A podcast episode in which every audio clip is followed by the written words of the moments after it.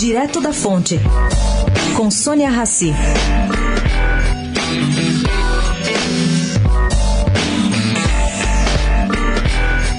CEOs de grandes empresas ocuparam cinco mesas no restaurante KA segunda-feira à noite em São Paulo. Para quê? Para discutir alternativas de desenvolvimento sustentável para o país. É uma agenda elaborada pelo Conselho Empresarial Brasileiro de Desenvolvimento Sustentável, que está sendo entregue a todos presidenciáveis.